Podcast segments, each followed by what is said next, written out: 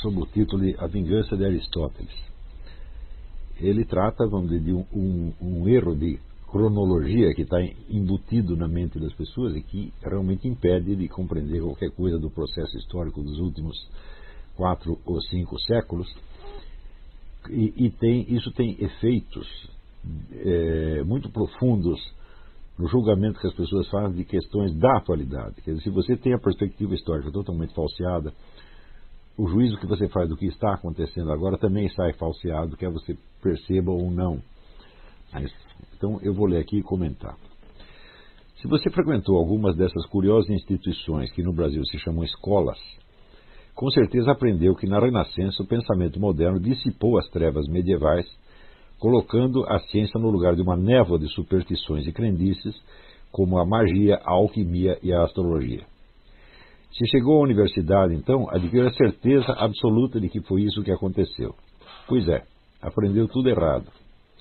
O assalto moderno ao pensamento escolástico predominante na Idade Média começou justamente trazendo de volta as práticas mágicas que a escolástica havia expulsado dos domínios da alta cultura. Os pioneiros da modernidade, eu vou, eu vou ler tudo e depois eu, eu volto e comento. Os pioneiros da modernidade, Tommaso Campanella, Giordano Bruno, Pietro Pomponazzi, Lucilio Vanini, entre outros, não só eram crentes devotos das artes mágicas, mas sua revolta contra a escolástica baseou-se essencialmente no desejo de colocá-las de novo no centro e no topo da concepção do mundo. O advento da física matematizante e mecanicista de Descartes e Mersenne em seguida voltou-se muito menos contra a escolástica do que contra esta primeira leva de pensadores modernos. E nesse empreendimento serviu-se amplamente de argumentos aprendidos da escolástica. A única diferença substantiva entre o mecanicismo de Descartes e Newton e a escolástica é que esta última, seguindo Aristóteles, não apostava muito no método matemático, cujo repentino sucesso a pegou desprevenida e desarmada. A física aristotélica escolástica era baseada nas qualidades sensíveis dos corpos, dos quais ela obtinha por abstração os seus conceitos gerais. A ciência moderna desinteressou-se da natureza dos corpos e concentrou-se no estudo das suas propriedades mensuráveis. Daí resultou a concepção mecanicista na qual todos os processos naturais se reduziam, em última análise, a movimentos locais e obedeciam a proporções matemáticas universalmente válidas. No mais, o mecanicismo cartesiano concordava em praticamente tudo com a escolástica, especialmente no tocante às provas da existência de Deus e da alma, bem como à liberdade humana. Hoje sabe-se que Descartes e seu amigo Marin Mersenne não estavam interessados em destruir a escolástica, mas em salvá-la da contaminação mágico-naturalista para a qual a antiga física das qualidades deixava o flanco aberto. Bom, eu vou parar aqui e vou dar uma, alguma explicação. O que é essa física das qualidades? Se vocês lerem a, a física de Aristóteles, vocês verão que Aristóteles não acreditava na possibilidade de uma ciência exata da natureza. Ele disse que a exatidão só existe em, nas matemáticas e em metafísica. Na natureza tudo é incerto, nada é, é, corresponde milimetricamente a nada é, porque a natureza é, tal como eles o entendiam, é o mundo das transformações, é o mundo onde tudo está permanentemente em fluxo e nada é o que é. Então, só o que resta fazer é observar os fatos da natureza e obter por abstração os seus conceitos gerais, por exemplo, os conceitos das espécies. Tá e uma vez obtidos esses conceitos, então você pode é, combiná-los de várias maneiras e você tirar algumas conclusões gerais que se apliquem à totalidade da natureza, mas que nunca terão, vamos dizer, a, a, a qualidade de conclusões estáveis, exatas e definitivas. Será tudo sempre mais ou menos é, conjetural. Né? Por exemplo, na conduta de uma espécie animal, e Aristóteles descreveu, eu acho que, se bem me lembro, mais de 200 espécies, espécies animais. Né? No, no, então, no, o livro dele, é, os livros dele sobre ciência natural, raramente são lidos, mas é, talvez seja a parte mais importante da, da obra de, de Aristóteles. E, evidentemente, a, a, conduta das espécies animais, por exemplo, ele escrevia em linhas gerais, mas não quer dizer que não possa haver uma exceção, não possa haver algum, alguma surpresa. Tá certo? E acontece, vamos dizer, que tudo isto era obtido, vamos dizer, pela observação a olho nu. Tá certo? É como se uh, procede uh, até hoje, no estudo de uma espécie nova que você tenha tomado conhecimento dela, você vai uh, observar a conduta dela exteriormente e sem é, nenhuma ilusão de você poder chegar a algum conceito matematizável da coisa. Né? Acontece que, na medida em que esta física era toda baseada na, na, na abstração por qualidades sensíveis, então nada, absolutamente nada, impedia que você falasse de propriedades que são invisíveis ou sutis. Tá certo? Quer dizer, quando havia processos que você não conseguia explicar pelas qualidades visíveis, você apelava a forças sutis da, da natureza. Tá e daí foi daí que foi se desenvolvendo toda uma tradição de alquimia, astrologia, magia, etc, etc. Todos os fatos relatados nestas ciências, ou como queiram chamá-las, eram tidos como fato da natureza.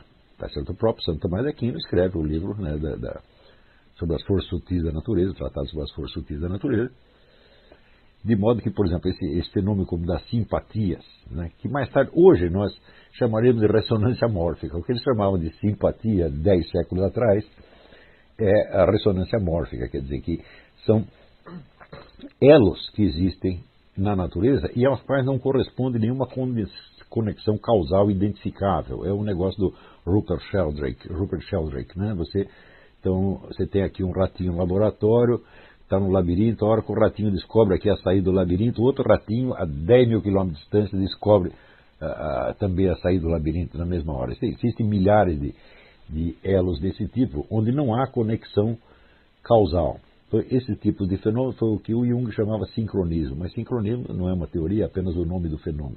Sincronismo quer dizer que duas coisas acontecem ao mesmo tempo. E dizer que duas coisas acontecem ao mesmo tempo não é explicá-las de maneira alguma. Né? Então, a ressonância mórfica já é uma teoria um pouco mais elaborada do que, do que a sincronicidade, mas todas essas relações tidas como mágicas, que hoje chamaríamos ressonância mórfica, eram tidas como fatos das da natureza, certo?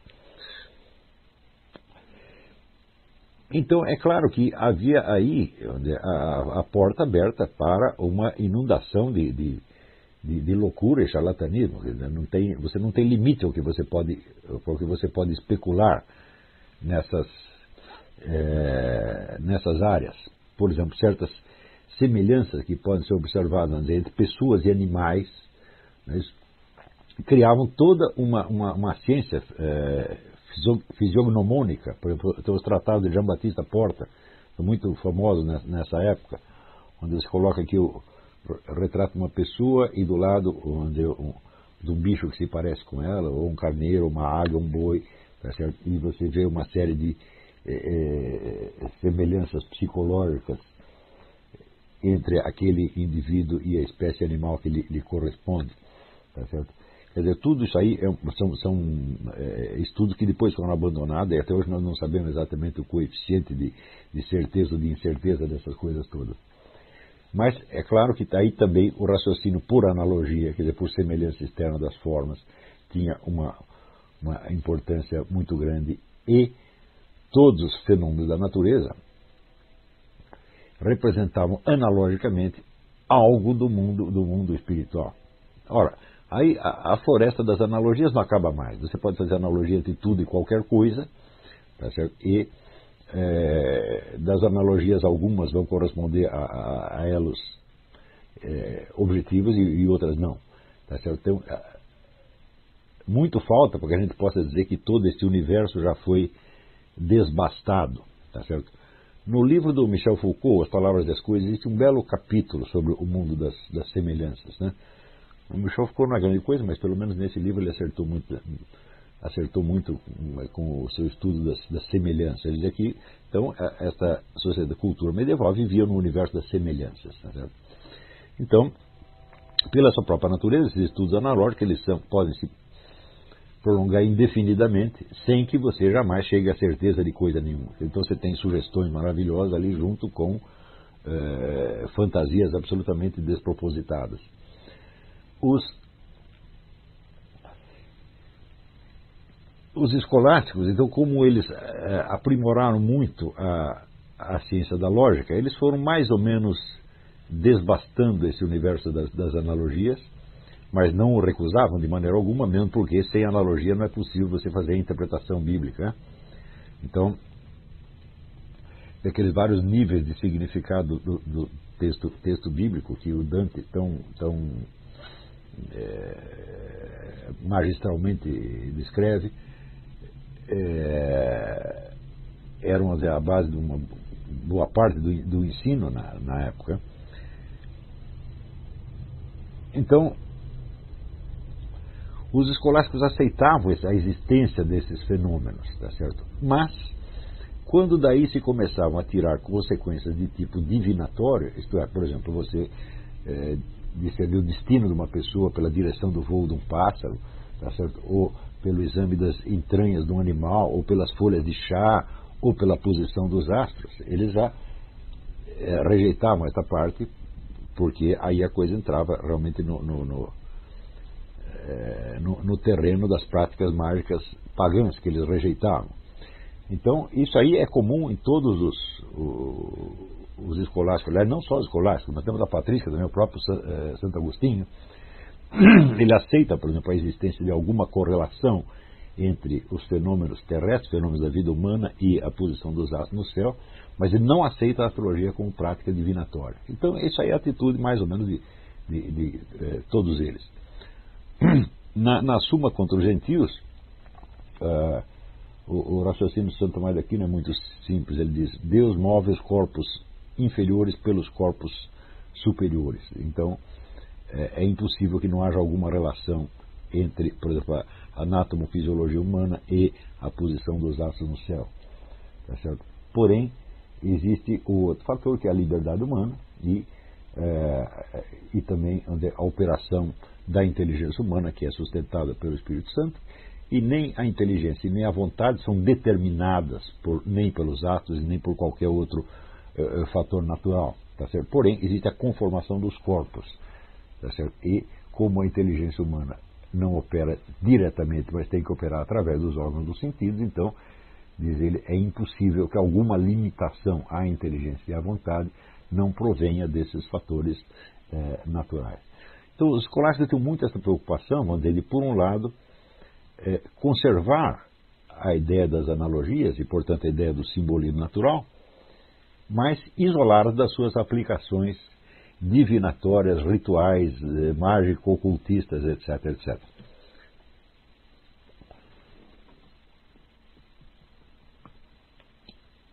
Então, o primeiro, a primeira onda dizer, de pensamento moderno anti-escolástico parte justamente dos adeptos destas ciências que não aceitavam as limitações que tinham sido colocadas pelos escolásticos.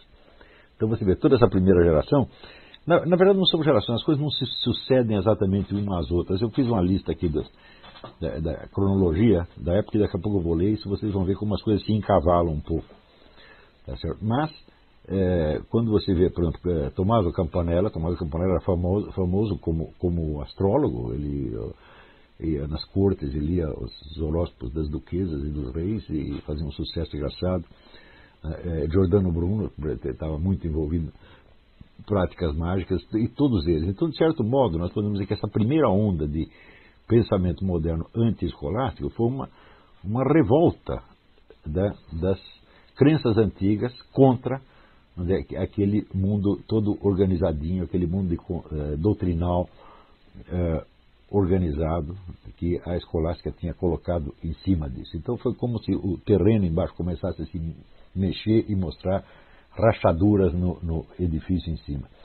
Quando você chega ali no século XVI, então a, a onda de ocultismo, magia, alquimia, astrologia é um negócio absolutamente irrefreável, como nunca antes tinha havido na, na, na história. Tá certo? Então, quando surge depois a ciência matematizante, ela foi inaugurada, na verdade, por Galileu, mas quem acaba de dar a formulação é Descartes e Newton. Quando aparece Descartes e Newton, a, a, ideia principal deles não era voltar-se contra a escolástica. A escolástica já estava abalada por essa onda de ocultismo, mas foi voltar justamente contra o ocultismo. Tá certo? E nisto aí ele se aproveitava amplamente de uh, argumentos escolásticos. Então a ideia de Descartes, Mersenne e outros era limpar a escolástica do, daquele seu resíduo que podia dar margem ao ocultismo. Qual era esse resíduo? Era a física das qualidades, a antiga física de Aristóteles. Então, você vê que todo este, este universo dizer, das ciências mágicas se socorria amplamente da física de Aristóteles. Tá certo?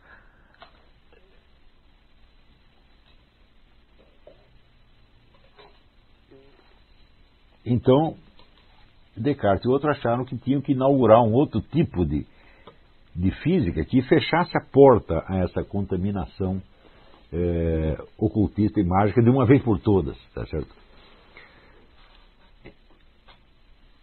Então,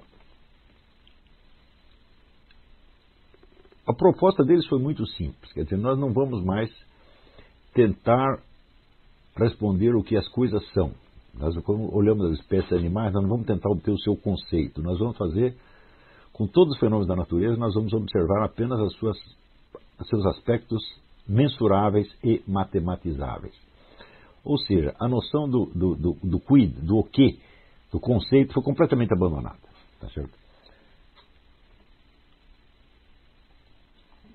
Com isso, obtinha-se a visão da natureza como um conjunto de fenômenos articulados matematicamente e totalmente independente da subjetividade humana. Né, são leis matemáticas que funcionam independentemente da nossa vontade e que determinam o, o curso dos acontecimentos. Então isso quer dizer que todo, toda aquela, aquela zona indecisa entre o que era a natureza e o que era o psiquismo humano, tá certo? E esta indecisão era praticamente esta mistura era praticamente inevitável na física antiga medieval, tudo isso é, é repentinamente eliminado e só o que se aceita como realidade objetiva é aquilo que foi medido. Bom, isso aí, é claro, cria um, um problema que uh, aparecerá, que se tornará consciente muito mais tarde. Não existe coisa mais subjetiva do que a medida, porque a medida é você medir uma coisa por outra. Tá certo? E é você que escolhe essa outra, tá certo? Então, a medida também, vamos dizer, ela faz parte da razão humana e não, vamos dizer, da, da natureza em si mesma, tá certo? É o ser humano que, que, que mede, né? Então, todo esse sistema de medidas então, é projetado sobre, pelo ser humano na natureza e, em seguida, essa natureza mensurável, que foi toda criada e calculada pelo ser humano, ela passa a ser a realidade objetiva. Então, o que havia de mais subjetivo se torna o objetivo. É, isso é o que o Wolfgang Schmidt chama o fenômeno da bifurcação, e que ele estuda no livro O Enigma Quântico. Mas esse problema da bifurcação só vai se tornar consciente muito mais tarde. Naquele primeiro momento, é, o universo matematizável pareceu realmente ter uma existência por si mesmo, tá certo? E ele ser o mundo exterior. O mundo exterior é um mundo de entes matemáticos, tá certo? dentro do qual nós vivemos. E o mundo da psique humana é uma coisa totalmente diferente, é uma substância de, de ordem diferente, como diz Descartes, quer dizer, existe a coexistência e a coisa pensante. Não há medida comum entre um, um e o outro. Né? O, entre uma coisa ocupar lugar no espaço e ser mensurável, e uma coisa pensar, você vê que não é uma distinção feita por um mesmo critério. Você tem não só duas espécies de coisas, mas essas duas espécies são definidas por critério que uma não tem nada a ver com a outra. Porque o pensar não é o contrário do, do ter extensão. Ele é simplesmente outra coisa. Não é isso? Inclusive, é altamente duvidoso que os fenômenos psíquicos também não possam ser mensuráveis. Eles também podem, de algum modo, e, o desenvolvimento da ciência mostrou isso. Portanto, a distinção de, entre a mente e, e a matéria extensa é, foi apenas, vamos dizer, um, um, recurso provisório que foi usado, mas que no momento pareceu é, é, convincente. Então, vamos dizer, com essa ideia de um mundo totalmente objetivo, regrado por leis matemáticas, então todo o universo, vamos dizer, das simpatias, das analogias, da magia, tudo isso desaparecia do, do, do dia para a noite. Né? e dava dizer, aos, aos, intelectuais, aos filósofos, uma segurança muito maior de estar lidando com a, a realidade e ter se livrado, enfim, do, do, universo de fantasias e fumaças, fumaças mentais. Que isso era apenas uma ilusão, também foi, acabou sendo demonstrado com o tempo. Tá? Porém, aconteceu secundariamente que no instante em que fizeram isso, eles completaram um trabalho que a escolástica estava fazendo, na medida que a escolástica tentava eliminar esse lado mágico-ocultista, ela foi reduzindo o simbolismo da natureza às puras figuras de linguagem. Tá certo? Então, a natureza deixa de ser um discurso divino. Não há mais meios de interpretá-la. Tá certo? Então, por exemplo, as figuras de linguagem usadas na, na Bíblia passam a ser exclusivamente figuras de linguagem, não simbolismo objetivo. Então, isso quer dizer que há um processo em duas etapas de eliminação do simbolismo da natureza. A primeira etapa vem com a escolástica, mas a escolástica ainda estava contaminada com isso por causa da física das qualidades. E em segundo, vem a, a, a física matematizante de Descartes, Newton, etc., que daí acaba com o simbolismo e nada mais significa nada. Isso quer dizer que os objetos da natureza, não apenas eles perdem significado, mas já não interessa saber o que eles são. Interessa saber apenas quanto medem e como se comportam. Tá certo? Não, não deixou de haver quem na época percebesse que aí havia um problema, porque Leibniz, por exemplo, objetava que é, simplesmente não é possível você definir uma única substância a partir apenas das suas propriedades matematizáveis. Quer dizer, além de medir tanto, a coisa tem de ser alguma coisa. Tá certo? Então, é, Leibniz foi contra a, a, eliminação completa da física aristotélica por causa disso. Ele disse: bom, nós vamos viver aqui num mundo de, de, de, onde as coisas têm medida, mas não sabemos o que elas são. E, evidentemente, elas têm que ser alguma coisa para poder ser medidas. Né? Então, essa objeção, evidentemente, na época entrou por aqui e saiu por aqui. Estava todo mundo tão entusiasmado com o, o óbvio sucesso da nova física matematizante, que permitia fazer previsões muito exatas do, do que, de coisas que iam acontecer. Né? É,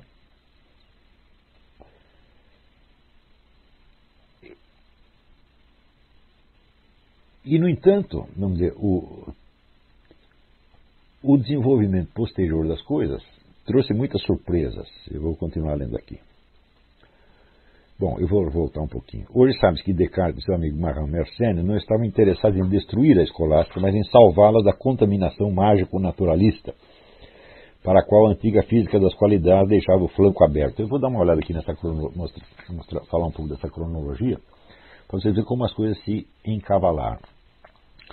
Então, a, a, primeira figura notável é Pietro Pomponazzi, tá certo? que era, evidentemente, um crente na magia, essas coisas, é, que nasce em 1462. Giordano Bruno nasce quase 80 anos depois, em 1548, e ainda é, então, um, um porta-voz desse universo mágico. Mas já em 1561, quer dizer, 13 anos depois de Giordano Bruno, nasce Francis Bacon. Francis Bacon, então, propõe né, o, o, método experimental. Só que ele formula de maneira tão confusa que é impossível praticar o método experimental tal como Bacon o, o formula. E mais ainda, embora ele fosse um proponente do método experimental, ele não sabia aplicá-lo. Então, a, as observações científicas de Bacon são praticamente todas só bobagem.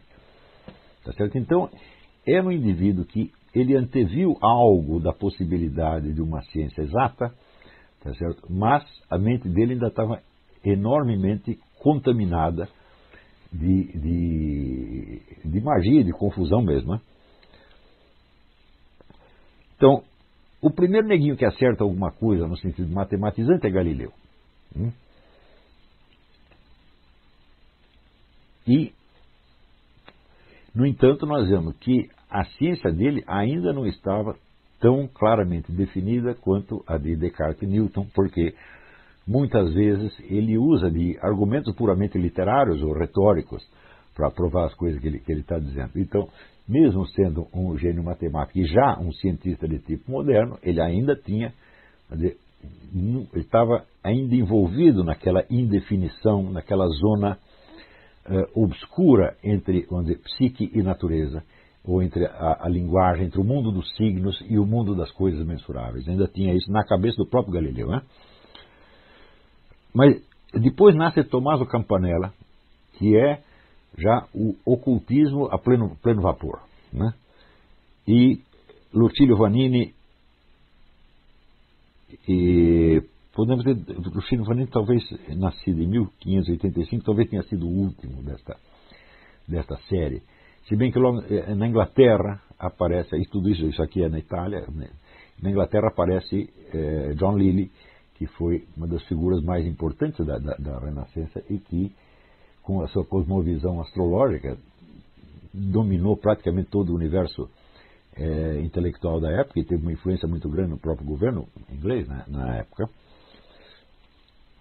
E a figura mais interessante desse período é justamente Mahan Mersenne, que não é um personagem, não é um filósofo de grande gabarito, ele é, se celebrizou sobretudo com um tratado de música, um tratado matemático de música, que era realmente uma coisa notável, mas não era um filósofo criador. E era um grande amigo de René Descartes.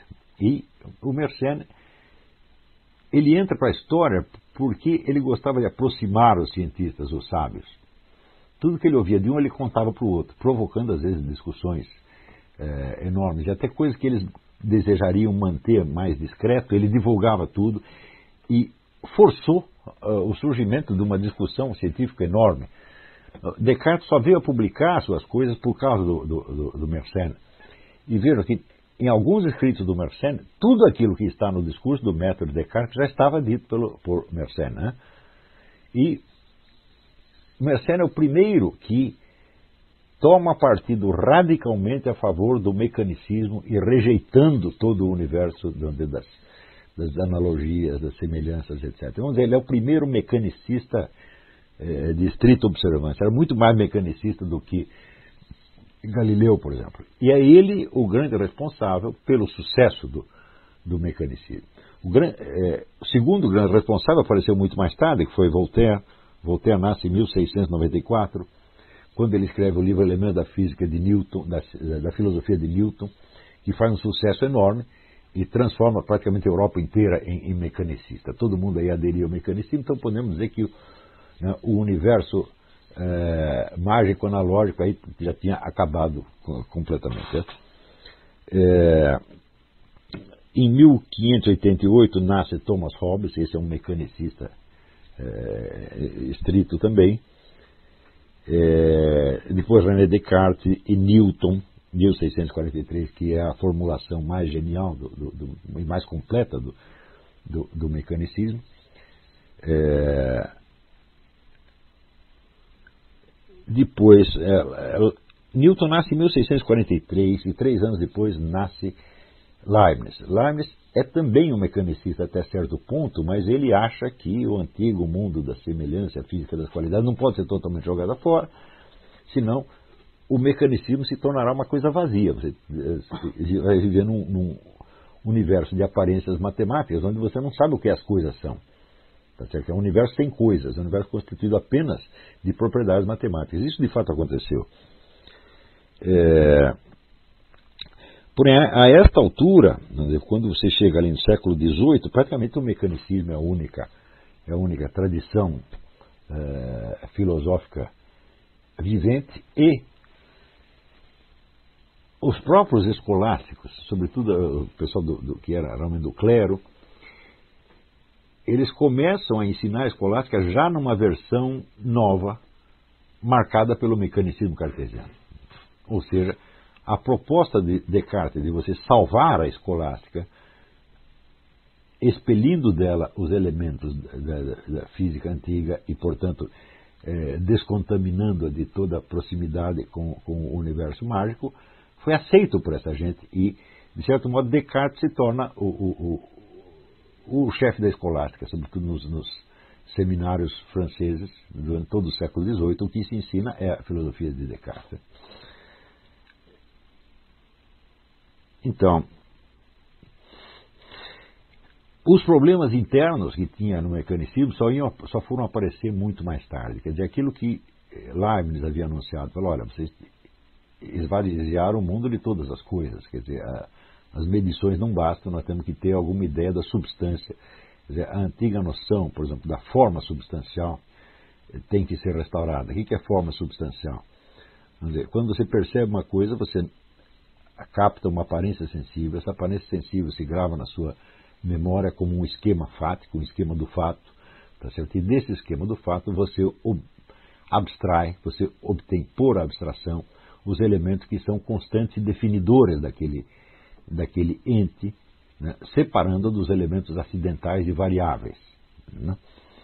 É, então esse é o processo abstrativo segundo, segundo, é, segundo Aristóteles. Ora, as quantidades são somente um dos aspectos que você abstrai nesse percurso. É Se você fica somente com as qualidades matematizáveis, então desaparece a noção do quid, do que é. Tá e, de fato, você vê que é, toda a ciência moderna não pode nos dizer o que é coisa nenhuma, só de como as coisas se comportam, tá na medida em que seja aquilo seja matematizável. Eu vou te dar um exemplo, por exemplo, é, é, é, os testes de QI. Os testes de QI podem medir a sua inteligência sem saber dizer o que é inteligência. Tá certo? Isso é só um exemplo entre, entre milhares. Né?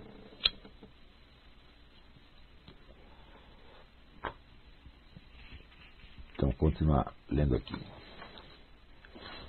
O mundo, porém, dá voltas. Aristóteles não levava a sério o método matemático porque não acreditava que nada na natureza se conformasse exatamente a qualquer medição ou regularidade inflexível. Para ele, o método certo para o estudo da natureza era a dialética, que não leva a conclusões lógicas perfeitas e acabadas, mas somente a probabilidade razoável. Ora, o que é a dialética? A dialética é confrontação de hipóteses. O que é confrontação de hipóteses? É o método científico. O método científico não passa disso. Você vai confrontar hipóteses para ver qual daquelas se realiza na realidade dos fatos. Não é isso? Então, no que diz respeito à sua lógica interna, a dialética de Aristóteles era um método científico. Só faltava uma coisa nela, o método matemático, no qual ele não acreditava. Mas por que ele não acreditava? É simples. No tempo dele não havia matemática suficiente para lidar com coisas incertas. É? Isso só veio aparecer graças ao próprio Newton e Leibniz que desenvolveram o quê? O cálculo, que é provavelmente a descoberta lógica mais sensacional de todos os tempos, que lhe permite lidar com elementos incertos e inapreensíveis, por assim dizer. Tá então, o desenvolvimento da física quântica no século XX mostrou que as leis inflexíveis da física newtoniana só valiam para o quadro das aparências macroscópicas. Ou seja, todo aquele mundo constituído de relações matemáticas exatas, tal como Newton havia descrito, correspondia somente, vamos dizer, a uma, a uma casca, a uma aparência do mundo. Quer dizer, a aparência que era comproporcional à percepção humana. Se você fosse mais fundo na estrutura da matéria, você vê que as, aquelas leis de Newton já não se aplicavam mais. Era, a coisa deixava de ser, vamos dizer, mecanicamente exata e entrava no reino do quê? Da incerteza e da probabilidade. Então, isso quer dizer, acabaram confirmando o que Aristóteles dizia. Ou seja, só existia exatidão matemática numa certa faixa ou numa superfície da natureza que era comproporcional à capacidade de percepção humana. Se você fosse para o mundo do enormemente grande, do enormemente pequeno, isso aí desaparecia e você caía exatamente no mundo da inexatidão, da incerteza, como dizia o próprio Aristóteles. O desenvolvimento da física quântica no século XX mostrou que as leis inflexíveis da física newtoniana só valiam para o quadro das aparências macroscópicas, mas que a matéria, na sua constituição mais íntima, admitia irregularidades e imprevistos que só podiam ser apreendidos numa ótica probabilística. Tá certo? Então, isso é o mesmo que dizer, o método da física quântica é o mesmo método de Aristóteles, exatamente o mesmo, tá só que reforçado por recursos matemáticos que Aristóteles nem podia imaginar no seu tempo. Né? Então, é, eu vou te dar um exemplo. Você está dirigindo o seu carro e daí tem uma placa lá, stop. Né? E você vai diminuindo a marcha do carro, diminuindo, diminuindo, diminuindo, e parece que parou. Né? Mas daí abriu o sinal, você continua andando. E daí chegou a polícia para você e diz, você não parou. E você diz, eu parei. Ele diz, não, você apenas diminuiu a sua velocidade, mas você não parou completamente. Você estava andando ali assim, um milímetro por hora. No tempo de Aristóteles não havia meio de calcular isso, mas a invenção do cálculo por Newton Leibniz permitiu chegar a esses é, requintes, tá certo? Então, todo o método da física quântica é o método dialético de Aristóteles, fortalecido por instrumentos matemáticos que o coitado Aristóteles nem poderia de longe ter imaginado. Então, é o método de Aristóteles e não o de Bacon, Galileu e Descartes. Né? Embora, é claro que sem a descrição do universo macroscópico feita matematicamente por Galileu, Newton e pelo próprio Descartes, a descoberta outra, dessa outra faixa mais profunda, onde reina a incerteza e o probabilismo, seria impossível. Tá certo? Então, primeiro foi preciso criar vamos dizer, a descrição macroscópica do mundo, que é matematicamente exata, para depois se descobrir embaixo dela uma outra faixa mais profunda, onde as coisas não se passam dessa, é, dessa maneira. De modo que a física de Newton nunca, ela nunca foi superada. Ela continua vigorando. Quer dizer, o universo das aparências macroscópicas continua funcionando como Newton disse que diz, diz que funcionava. Só que ele não é a realidade da matéria, ele é apenas um sistema de proporções entre a percepção humana e o, o universo exterior.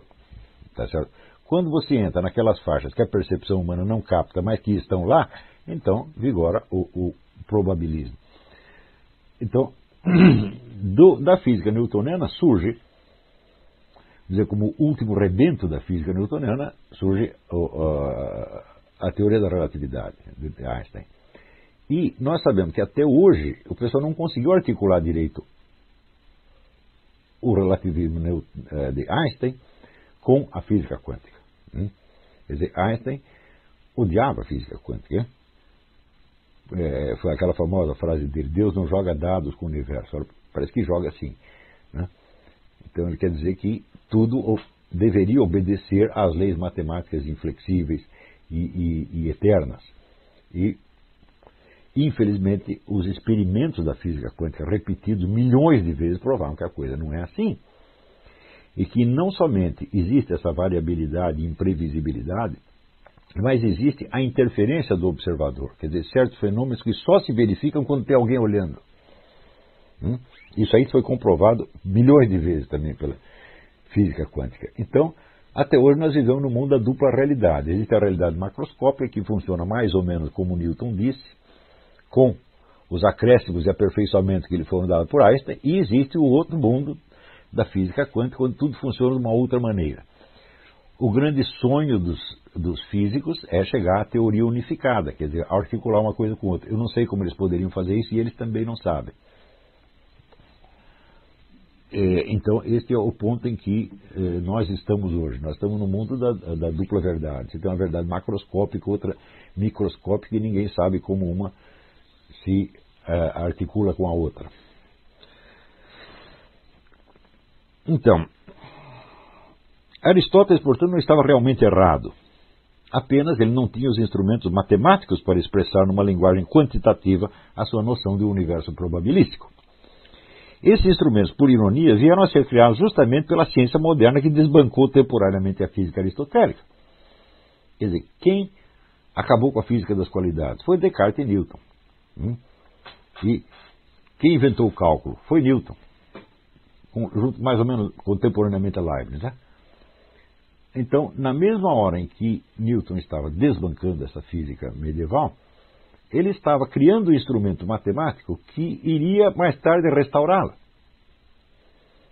Hum?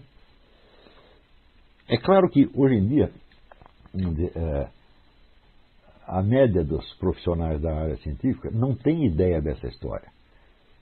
Então, se você chegar para um, um, professor da USP, por exemplo, e disser, olha, a física que você está praticando, ela não é newtoniana, ela é aristotélica. Ele não vai saber, ele vai achar que você está completamente louco. Tá certo? Porque, dizer, não faz parte da, da formação científica o sujeito conhecer a história do desenvolvimento da ciência que ele está praticando. Então, frequentemente, esses camaradas eles cerram o galho onde estão sentados, porque eles não sabem de onde as coisas saíram. Claro que pode haver uma outra faculdade onde isso seja é, é, realmente ensinado com a atenção que, que merece. Mas o fato é que para o indivíduo praticar uma ciência de maneira profissionalmente idônea, ele não precisa saber a história daquela ciência. Porque a história será composta de vários erros que foram abandonados, e isso aí já não interessa mais. Então ele vai pegar a ciência no seu estado atual e, e, e pronto. Quer dizer, não vai saber situar aquilo historicamente. É, Você vê que nem, nem em geral a gente vê, por, por, eu vejo por reações a coisas que eu digo, que as pessoas não sabem sequer distinguir entre o que é uma ciência e o que é a história da ciência. Né? Ele diz, ah, o Olavo está dando palpite em física. Eu, palpite em física, nunca dei nenhum, eu estou dando palpite em história da física. Pô. Né? Uma coisa não tem absolução especialidades tão radicalmente diferentes que você pode perfeitamente estudar uma sem a outra. Você pode estudar a história da física sabendo muito pouco de física. Tá? É, você pode saber assim, a, física da escola secundária, e aí daí você vai entender o desenvolvimento da física, tá certo? É, e do mesmo modo você pode saber muita física e não ter a menor ideia de como aquilo se formou e de onde saiu, né, e quais foram, por exemplo, as alternativas abandonadas, e, sobretudo, se essas alternativas abandonadas ainda podem ter alguma utilidade no futuro. Sem a arte do cálculo, descoberta por Newton e Leibniz, a física quântica seria impossível. Mas desde o advento desta última, o abismo que separava o probabilismo aristotélico da física matematizante foi transposto. Um pouco mais adiante, uma releitura da física de Aristóteles demonstrou nela, por baixo de erros de detalhe, por exemplo, quanto às órbitas planetárias, que ele acreditava que eram rigorosamente circulares, tá é, uma metodologia científica geral bastante fecunda e compatível com as exigências modernas.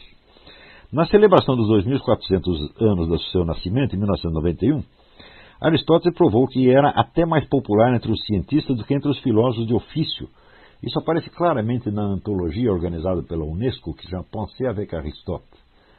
Foi publicada em, em, em 91 e a maior parte dos contribuintes ali não são professores de filosofia, são cientistas, são físicos, biólogos, etc. Eles que estão interessadíssimos no que? Na leitura da física, entendida não como ciência da natureza, mas como metodologia da ciência. Então, foi a grande descoberta. Oh, peraí, isso aqui não é um livro de física, só se chama física, mas é, é um livro de metodologia da ciência. E essa metodologia, nas suas linhas gerais, não só está certa, como expressa exatamente aquilo que nós estamos fazendo hoje. É, eu acho que isso não chegou ao Brasil até hoje. Você fala dessas coisas, né? É, a pessoa não sabe do que você está falando, né? E às vezes ficam escandalizadas. Né? Não teve um sujeito que disse que eu contestei a, a lei da gravidade? Né? Você diz que o Newton estava errado numa coisinha, eles acham, não. Então, se ele diz que ele está errado numa coisinha, ele é totalmente contra Newton e, portanto, ele deve ser adepto da teoria oposta. Né? Assim como eu digo, olha, até hoje você não tem provas cabais do heliocentrismo. Ah, então ele é a favor do geocentrismo. Eu digo, não, do geocentrismo também não tem provas.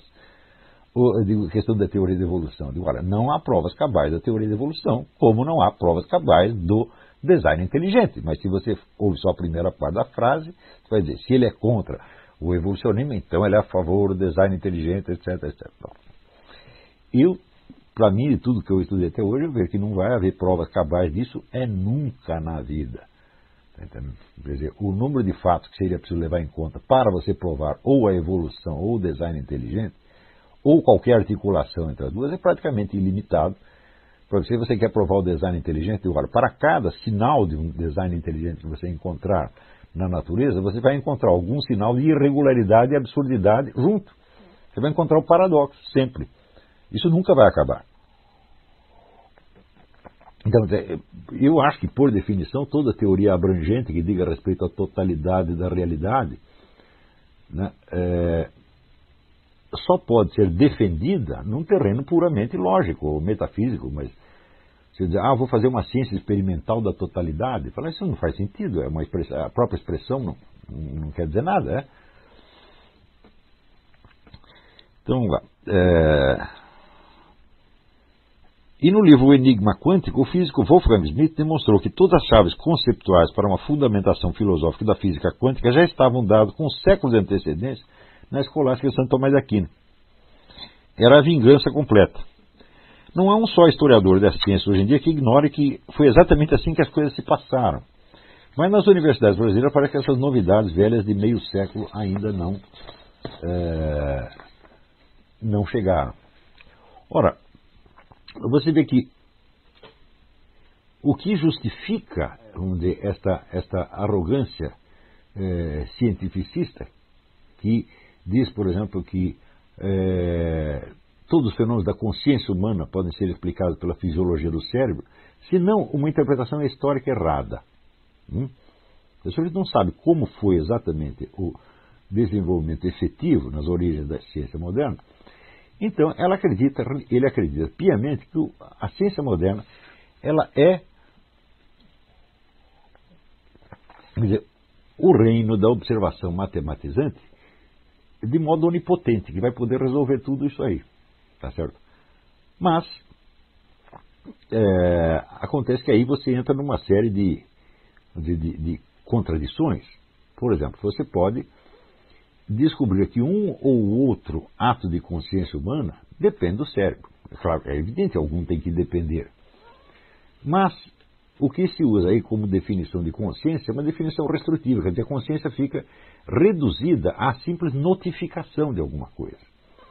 Agora, você imagina o seguinte: você pega né, a peça Rei Lear, você veja a multidão de conexões e implicações que aquilo tem para a interpretação do conjunto da história, da condição humana, etc, etc.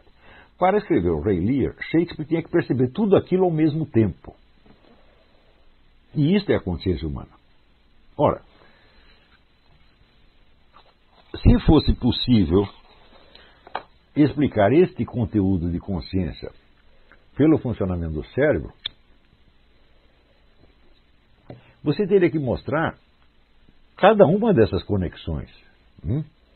E não apenas, não apenas um, um, um, elemento simples, como, sei lá, uma luz que acende e a, a reação do seu olho. Não, não é assim. Tá certo? E você mostrar a simples, não digo a conexão causal, mas a simples concomitância de, entre a imaginação de Shakespeare e as sinapses no seu cérebro é absolutamente impossível.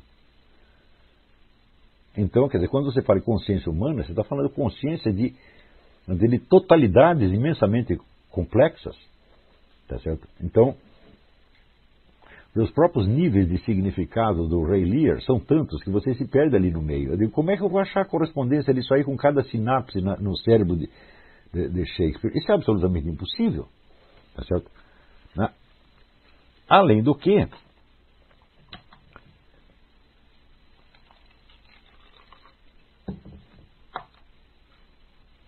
toda e qualquer tentativa de reduzir a consciência a, a reações que se operam dentro do cérebro apaga uma simples, uma noção mais simples, uma noção de veracidade. Quando eu digo, por exemplo, que 2 mais 2 é 4, isso depende do meu cérebro? Hum? Não, 2 mais 2 são 4 mesmo que não existisse cérebro humano algum. Tá certo? Se isso fosse apenas uma reação cerebral, então todo o reino da matemática elementar estaria dependendo do cérebro humano. E, portanto, não teria validade universal. Seria apenas, vamos dizer, um retorno ao bom e velho psicologismo que Edmundo Husserl já destruiu de uma vez por todas nas investigações lógicas. Tá Mas por que, que as pessoas chegam a defender essas posições que são absolutamente indefensáveis? Porque elas têm uma visão histórica errada da ciência que elas estão praticando.